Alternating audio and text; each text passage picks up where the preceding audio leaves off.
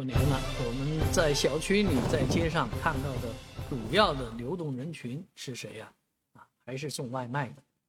送外卖的小伙子们真的很辛苦，大过年的没有回家和自己的亲人团聚。而这当中呢，上海有一个名人啊，他叫陈思。陈思是之前出了一个呃大的热门，就是说他三年时间打工，就是送外卖挣了。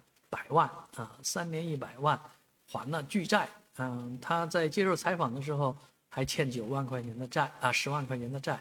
而这个月他接受采访的时候，他说只剩九万了，所以他希望啊加把力啊加把油，今年呢争取把这个外债给还掉。所以在春节期间，这个各项费用比较高，所以他留在上海啊继续打工啊继续的挣钱。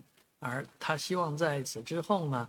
能够继续啊重操旧业，再次的开餐馆。当然，他也说，那之前的这个想法可能呃过于激进，现在呢可能希望从摆摊开始啊。这个想法也让人觉得很奇怪啊，所以也难怪网上很多人对陈思啊有质疑，说他的这个钱挣到的这个钱很奇怪的，三年怎么挣得到一百万？很多人都觉得啊。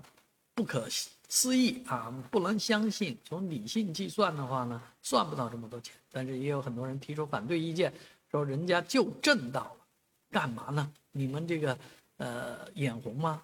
啊，应该清醒，应该啊让这些小哥啊激励啊，更多的给他们激励，做一个人间清醒啊，只能够挣到这个钱。是每一个人的期望，每一个人都应该努力去挣到这么多钱。